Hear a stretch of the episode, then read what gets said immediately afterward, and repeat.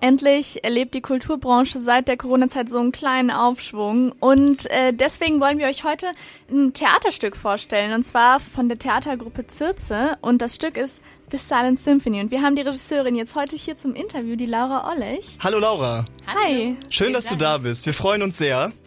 Ähm, ja. Genau, du bist die Regisseurin von diesem Stück und natürlich wollen wir als erstes erstmal wissen, worum geht's da? Warum sollen wir da hingehen, uns das angucken und jetzt versuch mal, ich weiß, es ist bestimmt schwer, weil du da so tief drin steckst, versuch mal so kurz und knackig wie möglich den Inhalt zu erklären, aber ohne dann vorher zu viel zu verraten. Hm. Okay, das ist jetzt die Krux. Ne?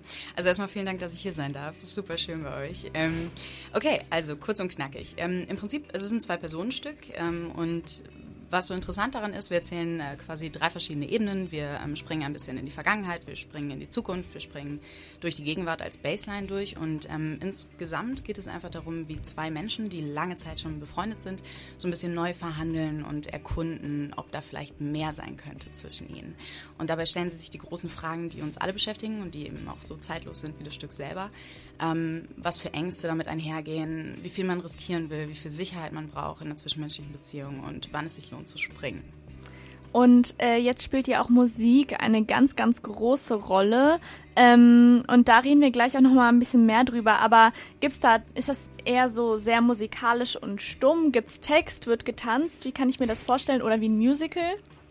Also ein Musical ist es nicht. Ähm, es, ist, äh, es ist ein textlastiges Stück, also die beiden ähm, DarstellerInnen äh, sprechen miteinander und Musik wird äh, eingespielt, aber Musik ist ein grundsätzlicher Referenzakt, ähm, Referenzanker. Also ähm, wir beziehen uns immer wieder auf Musik, wir beziehen uns vor allem auf Beethoven. Das Stück wird äh, gefördert. Ach, der gute der, Beethoven. Genau, richtig. Von dem kriegt man in Bonn ja so wenig mit. So. Ich wollte gerade sagen, da dachten wir, wir legen noch einen drauf. Äh, anders geht's nicht. Ähm, das Stück wird auch gefördert von der Beethoven-Gesellschaft und ähm, genau, darum geht's dann. Also wir beziehen uns ein bisschen zurück auf Beethovens Gesamtwerk und ähm, ja, auf die leisen und die lauten Töne, die man eben auch in der zwischenmenschlichen Beziehung ganz gut zusammen anspielen kann.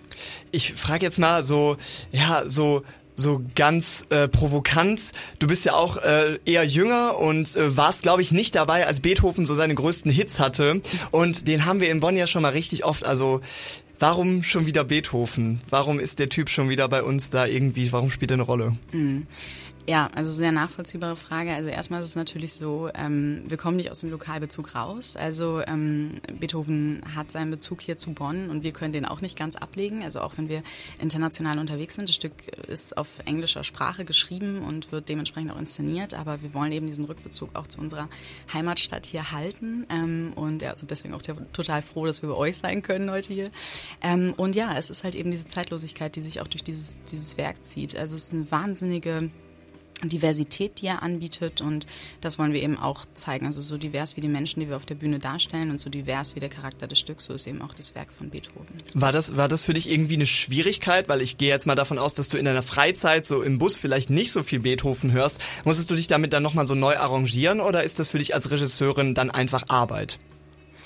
Das ist eine gute Frage. Also ähm, es ist beides, aber es ist vor allem ist vor allem auch die Schönheit an dieser Arbeit, dass man sich auf neue Sachen einstellen kann, dass man neue Professionen kennenlernt und auch neue Dinge, mit denen man sich vielleicht ansonsten nicht so auseinandersetzt. Also ich mag Klassik schon ganz gerne, aber du hast recht, so im Bus höre ich tendenziell was anderes. Ähm, und ja, das war dann eben eine Chance, sich da ein bisschen reinzufuchsen und äh, ja, die Schönheit in dem Werk zu kennen, ist ein bisschen wie mit Referatsthemen, die man aufgedrückt bekommt oder die man sich selber aussucht. Und dann hat man hinterher so ein bisschen das Stockholm-Syndrom. Ja, genau, richtig und versucht alle zu bekehren. Dann auch. verliebt also, man sich so da rein, obwohl man vielleicht das am Anfang gar nicht wollte. Würdest du sagen, das ist deine Beziehung zu Beethoven? Ich weiß nicht, ob ich es am Anfang nicht wollte, aber ich wäre am Anfang vielleicht nicht drauf gekommen. So. Und das ist definitiv ein Ding. Und jetzt renne ich die ganze Zeit durch die Gegend und drücke allen Beethoven auf. Ja, das ist definitiv ein Ding.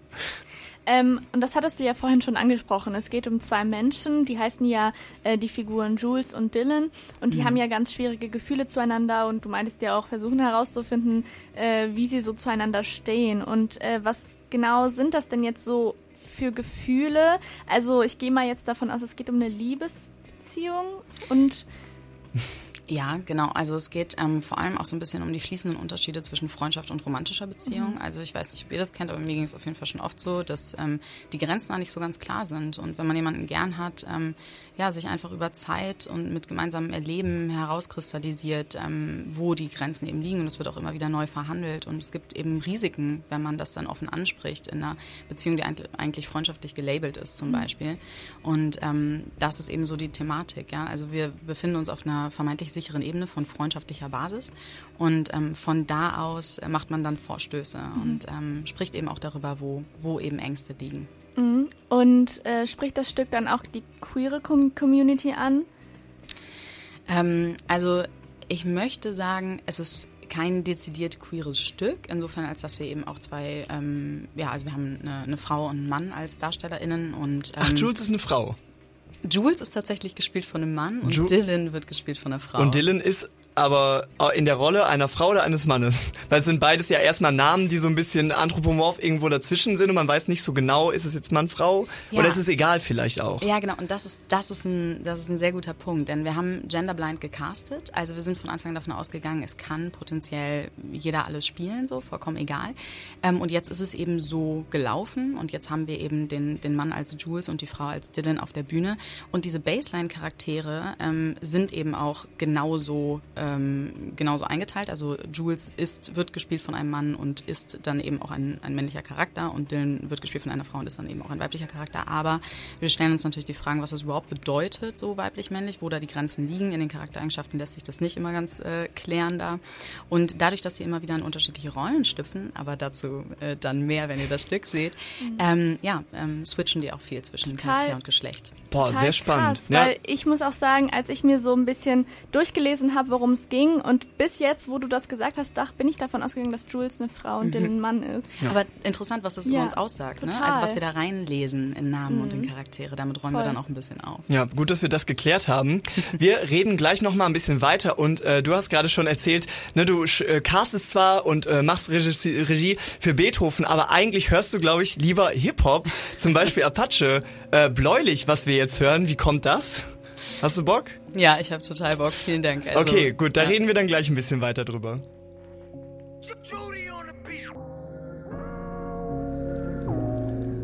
Bläulich von Apache und hier bei uns im Studio ist gerade Laura Ollich von dem äh, ja von der Theatergruppe Zierze und du bist die Regisseurin von The Silence Symphony. Das ist ein neues Stück, das mit Beethoven zu tun hat. Du hast gerade schon gesagt, es ist ein Zwei-Personen-Stück, also was ganz Besonderes. Und ähm, wie liefen da so die Vorbereitungen drauf? Also wie lange arbeitest du erstmal schon daran? Wow, okay, also ich bin jetzt seit Herbst, ähm, ja, seit Herbst letzten Jahres mit dabei. Genau, aber das Stück läuft ein sich, also die Planung, Vorbereitung mit der Produktion laufen tatsächlich schon ein Jahr länger gefühlt, ja. Okay, also ein Jahr, Plan zwei Jahre Planung ungefähr. Wie lief das? Wie war es für dich? Es ist ja auch dein Debüt, dein Solo-Debüt quasi, äh, wo du alleine Regisseurin bist. Wie war da so die Erfahrung? Ja, also ich muss sagen, wie bei den meisten Projekten, ähm, es geht nichts ohne gutes Team. Ähm, also ich kann da wirklich auf den, auf den Rückhalt äh, eines wunderbaren Teams zurückgreifen und ähm, kann immer mit Fragen äh, zu den Menschen kommen. Also wir haben Produktion, wir haben Produktionsassistenz, wir haben Movement Director, wir haben die wunderbare äh, Katinka draußen sitzen, Katinka Albrecht, die ähm, PA macht, mit der ihr auch schon gesprochen habt. Also es ist einfach ähm, total schön, dass man sich da auf die Leute verlassen kann und ähm, wir haben lange gecastet. Uns war eben wichtig, dass wir den Casting Prozess so offen und so fair wie möglich gestalten. Ihr habt gerade Genderblind schon angesprochen. Ähm, also uns war einfach wichtig, dass jede Person, die irgendwie Interesse hat, sich melden kann bei uns und bei uns offene Türen vorfindet. Und wir haben versucht, den Casting-Prozess auch so respektvoll ähm, wie möglich ähm, ja, äh, zu, zu inszenieren. Und ähm, ich glaube, das ist uns gelungen, aber das war ein ganzes Stück Arbeit. Das äh, klingt total cool, aber du hast gerade gesagt, dass ähm, ihr im Herbst angefangen habt und beziehungsweise schon viel, viel länger vorher. Mhm. Das bedeutet ja auch, dass quasi eure Vorbereitungszeit in so einen Lockdown gefallen ist. Ja. Wie schwer hat es euch gemacht oder hattet ihr da Lösungen? Ja, also wir haben Lösungen, äh, wir haben uns Lösungen ausgedacht, aber das Problem ist natürlich, ähm, da habt ihr ganz recht, also man muss die ganze Zeit flexibel bleiben. Ne? Also die, ähm, die Lage da draußen veränderte sich ja tagtäglich und auch heute sind wir ja nicht davor gefeit. Ähm, das heißt also, wir mussten in alle Richtungen denken, wir mussten super flexibel bleiben und auch das war einfach nur mit, den, mit der Mehrarbeit des Teams irgendwie möglich. Wir haben ähm, am Anfang gesagt, okay, Idealfall ist, wir führen vor Publikum auf, dann war das relativ utopisch ab einem gewissen Punkt und dann haben wir gesagt, ja, dann machen wir es halt hybrid, also wir ähm, gehen gerade davon aus, dass wir das Stück mindestens abfilmen und nach Edinburgh zum Fringe schicken. Dafür, äh, oh. schicken. Dafür haben wir einen ähm, Produzenten hier in Bonn. Ähm, ja, gefunden, der sich des Ganzen annimmt, äh, Valentin Scholz. Ähm, und dann haben wir jetzt aber vor kurzer, ja, vor eigentlich paar Tagen, paar Wochen erfahren, dass wir auch die Möglichkeit haben, das Ganze in der Brotfabrik Bühne aufzuführen, zwei Tage. Komplett voll mit allen Leuten, die reinpassen? Ja, also es sind äh, gerade vor 50 Leuten geplant, aber ja, also wir freuen uns natürlich ultra drauf, dass es beides geht und dass sich diese Flexibilität, die wir bis zuletzt bewahrt haben, auszahlt. Ja, das freut mich auch sehr für euch, dann habt ihr euch das richtig verdient. Ähm, für dich neue Erfahrungen oder so halbwegs neue Erfahrungen. Sag mal, was war erstens so die größte Herausforderung? Also was war vielleicht so ein Moment, wo du dachtest, oh scheiße, damit habe ich nicht gerechnet, da muss ich jetzt richtig mit kämpfen und auch vielleicht mal so ein paar schlaflose Nächte mit verbrachst? Und was war so der Moment, der dir am allermeisten Spaß gemacht hat, wo du dir gedacht hast, boah, das lohnt sich jetzt. Das hat sich richtig ähm, ja, gelohnt, dass ich da jetzt so viel Arbeit reingesteckt habe? Mm, also es ist natürlich schwer zu sagen. Ne? Also es ist eine Aneinanderreihung von, ähm, von Höhen und Tiefen, von wunderbaren Momenten, die man miteinander teilt. Also ich glaube, ähm, ein richtig, richtig schöner Moment war auf jeden Fall die Leseprobe mit unseren DarstellerInnen, ähm, weil ich dann einfach gesehen habe, wie dieses Stück zum Leben erweckt wird und wie die Gedanken, die wir vorher da reingesteckt haben, wie das sich einfach auszahlt und das war einfach, das war traumhaft schön.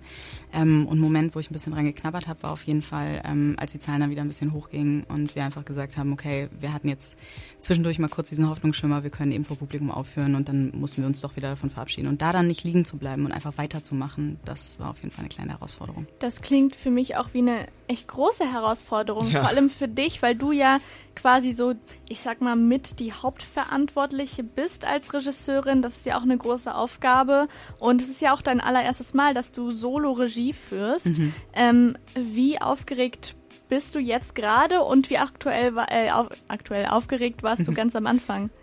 Ähm, ehrlich gesagt, ich bin da, glaube ich, also die Aufregung nimmt immer weiter zu. Es wird immer schlimmer, Leute, es wird immer schlimmer.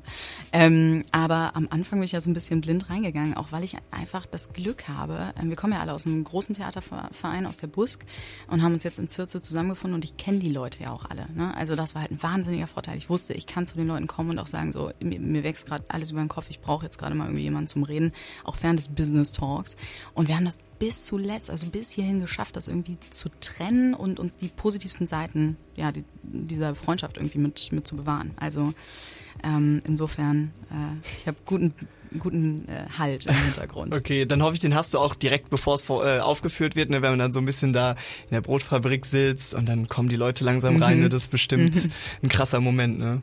Ja, definitiv. Also auch da freue ich mich sehr, Händchen halten neben meinem Team zu sitzen. Ihr arbeitet ja mit der Bonner Künstlerin und äh, Freundin des Hauses Clara Klassen zusammen, die da auch ein bisschen Musik macht, neben Beethoven. Ja, Clara und Beethoven zusammen. Äh, die ist ja gar keine klassische Komponistin. Wie hat das funktioniert, mit der zusammenzuarbeiten? Ja, fantastisch. Also ähm, ich weiß nicht, ob ich hier jetzt äh, die, den großen Reveal äh, auspacke, aber sie spielt ja auch Dylan. Das heißt also, ah. also, ja, genau, richtig. Wir haben uns einfach nach links und rechts umgeguckt und haben festgestellt, wir haben so viel Talent um uns rum, es wäre dumm, wenn wir das nicht nutzen, äh, auch in doppelter Besetzung. Ähm, und ja, genau, also Clara, das hat fantastisch funktioniert, funktioniert nach wie vor super, gerade weil sie nicht aus dem klassischen Milieu kommt und gerade weil das eben ähm, ja, Beethoven in die heutige Zeit holt und aktuell macht und aktuell hält. Ist Dylan auch eine Musikrolle? Also gibt's da auch, äh, also ich will jetzt auch nicht den Moment ähm, kaputt machen, wo sie mit einer Gitarre rauskommt, aber kommt der Moment? Nee, also du machst damit nichts kaputt. Ähm, ich glaube, ich verrate nicht zu viel, wenn ich sage bewusst nicht. Also wir haben okay. sie als Schauspielerin gecastet und äh, freuen uns da über ihr Talent total. Und äh, ja, Musik äh, spielt eine Rolle, aber dann halt eher aus dem Off. Okay. Die äh, Leute, die da mitarbeiten, das sind ja keine Vollzeit-Theatermenschen und SchauspielerInnen, äh, sondern die arbeiten ja auch noch als wissenschaftliche MitarbeiterInnen, als StudentInnen mhm. ähm, oder in der Studienberatung. Wie klappt das dann mit dieser Produktion? Habt ihr dann quasi nur abends geübt oder wie lief das dann? Ja, also wir proben jetzt seit circa drei Wochen jeden Abend und jeden Tag an Wochenende. Also es ist schon intensiv. Äh, das ist jetzt meine, meine Kernzeit, wo ich mit den DarstellerInnen eben unterwegs bin.